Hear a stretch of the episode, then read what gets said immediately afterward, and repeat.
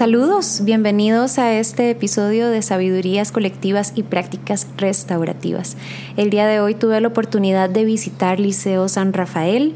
Liceo San Rafael es una institución pública, es un colegio público de Costa Rica en el cual desde hace un par de años hemos venido trabajando en la implementación de prácticas restaurativas, en el trabajo con docentes, con administrativos, sobre todo con estudiantes. Y la experiencia ha sido realmente enriquecedora.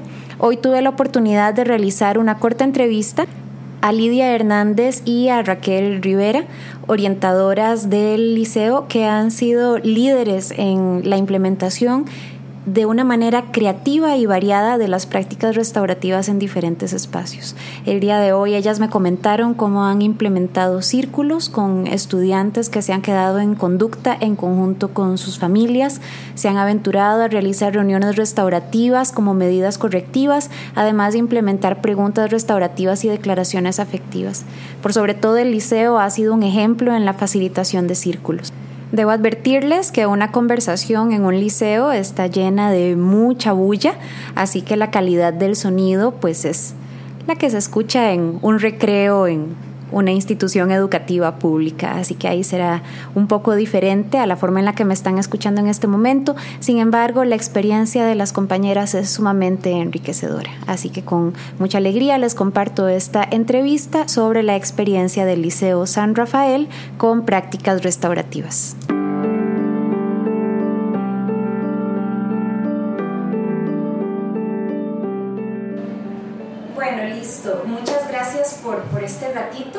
Eh, Lidia Hernández y Raquel Rivera son orientadoras en el Liceo San Rafael. Raquel es la coordinadora del Departamento de Orientación.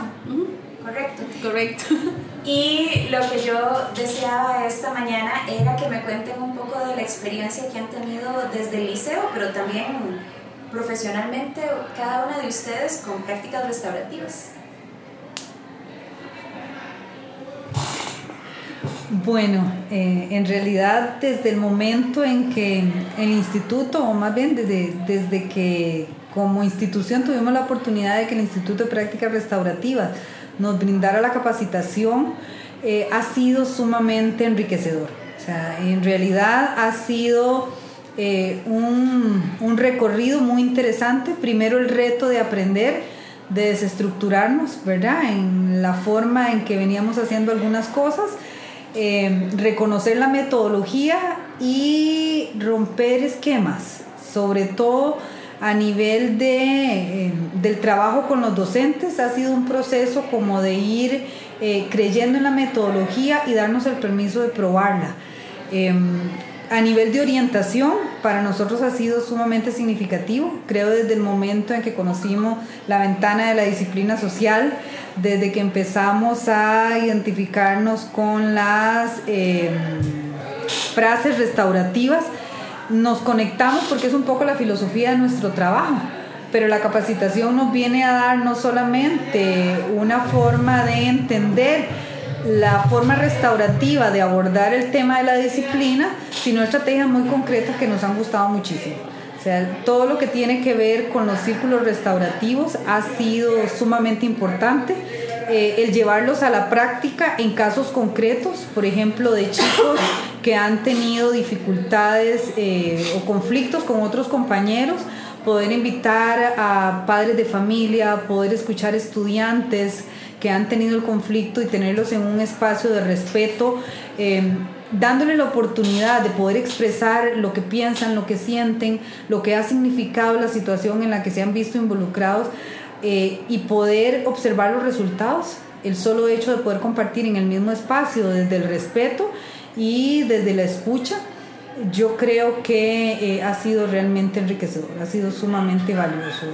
Eh, retos, ¿verdad? Porque ha significado también este, darnos el permiso de conocer la metodología y en algunos casos encontrarnos con la resistencia que este, se ha podido encontrar, creo que más bien por el temor, que incluso para algunos profesionales puede significar darnos el permiso de pasar de eh, la disciplina como una norma escrita en un reglamento a un espacio más de, diálogo con el estudiante, dándole la oportunidad de expresarse.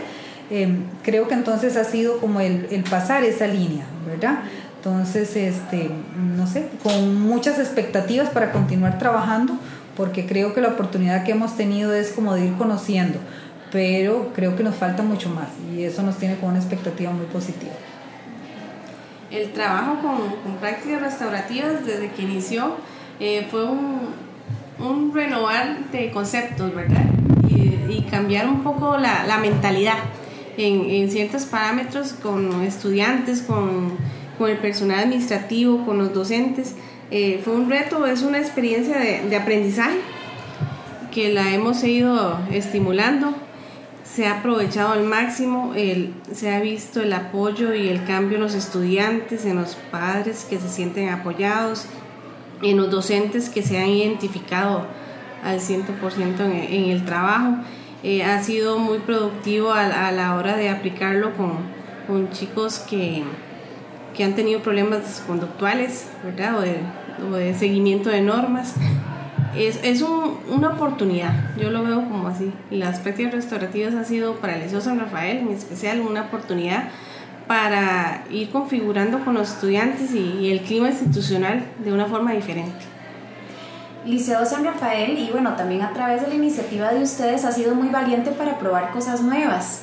No solo el hecho de que hubo estudiantes que estuvieron dando talleres de prácticas restaurativas a otros estudiantes, el aventurarse a utilizar una reunión restaurativa como medida correctiva o círculos que hicieron con los estudiantes que iban a repetir. ¿Cuáles han sido algunas de esas experiencias donde ustedes sienten que esto fue realmente diferente?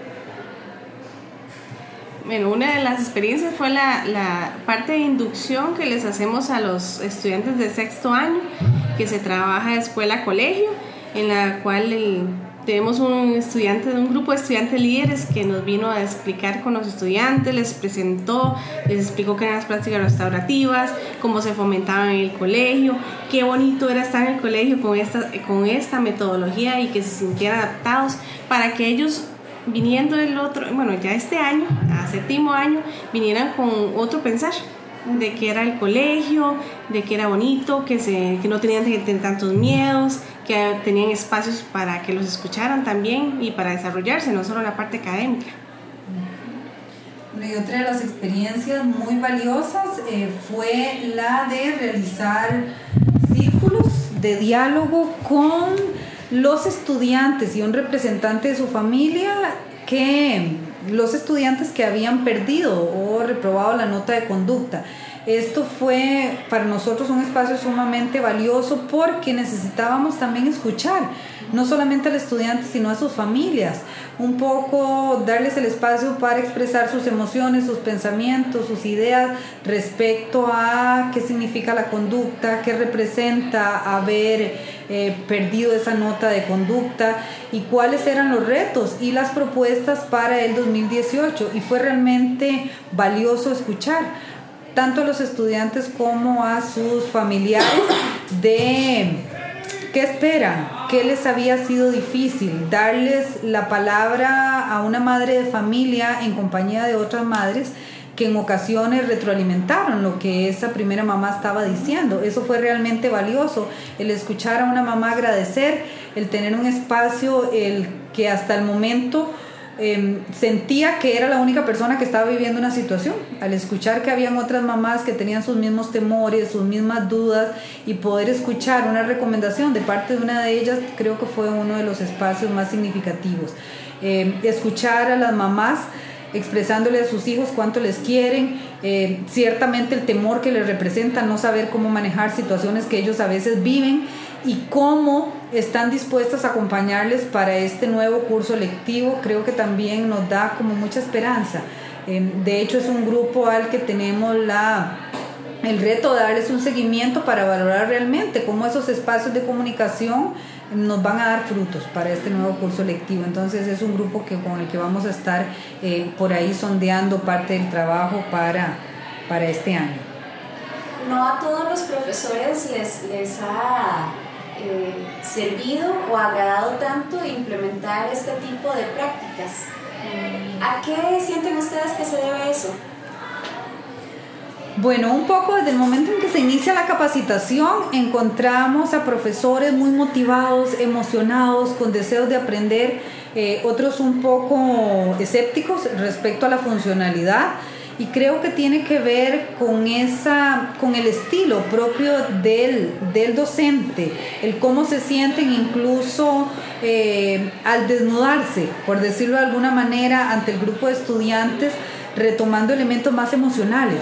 Creo que hay algunos profesores que siguen sintiéndose como trabajando más eh, desde podríamos decirlo, solamente como desde lo racional o, con ese temor de abrir espacios más para las emociones.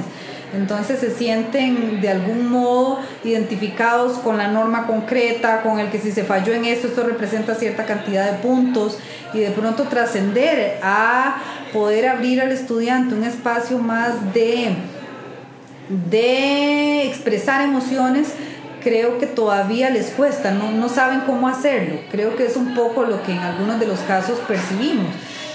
algunos también expresaban que les parece muy bonito, pero yo no sé si pueda llegar a hacerlo como lo está haciendo el capacitador en este momento, entonces quiero aprender y es parte de los profesores que tenemos en este momento. Me gusta la metodología, pero necesito eh, practicar un poco más. Yo creo que la resistencia es más a nivel personal, de que no, se, no creen o no consideren que ellos tienen la capacidad para hacerlo. Entonces para eso entonces ponen barreras. Entonces al poner esas barreras personales entonces se cierran a que mejor esto no es para mí. Y me, y me, enfatizo más en la, en la parte académica. Por, hay profesores de algunos que tuvieron esa, esa pared ahí presente, pero son cuando son casos especiales ellos son muy humanos con los estudiantes y son muy atendientes, pero ya la abrirse quizás en un grupo y con la metodología no, no les no les casó con su personalidad quizás. Sí, yo creo que todo proceso de implementar prácticas restaurativas tiene que practicar lo que predica, ¿verdad? si, se, si, se, predica el alto control y el alto apoyo, un proceso de capacitación también necesita pues establecer alto control, pero también ofrecer alto apoyo. Em, si hay profesores que en capacitación a mí me han manifestado cómo voy a usar declaraciones afectivas con mis estudiantes y yo no soy tan meloso, tal vez es la palabra que, que aplican y yo creo que aunque hay personalidades y estilos, si ciertos principios se, se siguen compartiendo y discutiendo como el alto control, el alto apoyo, el proceso justo, pues ahí tal vez hay caminos donde cada quien lo puede adecuar a su propia forma. Pero hay que valorar que son menos los que no apoyan que y esa parte, ¿verdad? Son, hay, más, hay mayor disposición a trabajar y hacer las cosas que, que esos, pero aún así esos que tuvieron resistencia lo han hecho, entonces en cierta medida, entonces ha sido un aporte muy bonito y yo creo que como seres humanos vamos cambiando y modificándonos con el tiempo, entonces hay que aprovechar eso. Inclusive aquí se formó un grupo de profesores líderes, ¿cierto? Exactamente, el grupo de profesores líderes surgió del grupo de profesores que inicialmente se había capacitado, pero que mostraban mayor disposición, como la curiosidad y que habían tenido experiencias concretas con su grupo de estudiantes del grupo guía y con padres de familia. Entonces estos profesores continúan con toda la expectativa y la disponibilidad de trabajar. Entonces creo que también eso es a nivel institucional una oportunidad muy importante para seguir implementando la estrategia. Ya para terminar quisiera preguntarles alguna anécdota concreta con respecto a la experiencia de prácticas restaurativas que quisieran compartir antes de, de finalizar.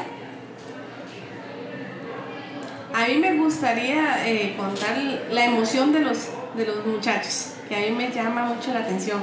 Esa emoción, ese ánimo, eso, eso que no se sabe cómo transmitirlo, ¿verdad? Y que ellos no lo transmiten a la hora de expresarlo, ya sea con, con el trabajo con otros estudiantes o con los mismos docentes, ¿verdad? De pararse al frente, de tomar, empoderarse y poder hacer las cosas bien, hablar en público, ¿verdad? Chiquillos que uno veía en clases que quizás no se paraban.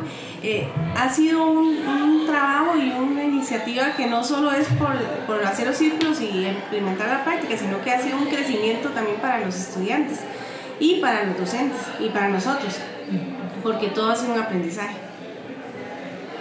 Bueno, para mí una de las experiencias más significativas ha sido el trabajo con padres de familia, o sea, con las familias, padres, madres de familia. Y tal vez me cuesta transmitirlo, porque en este momento lo más significativo para mí es la expresión.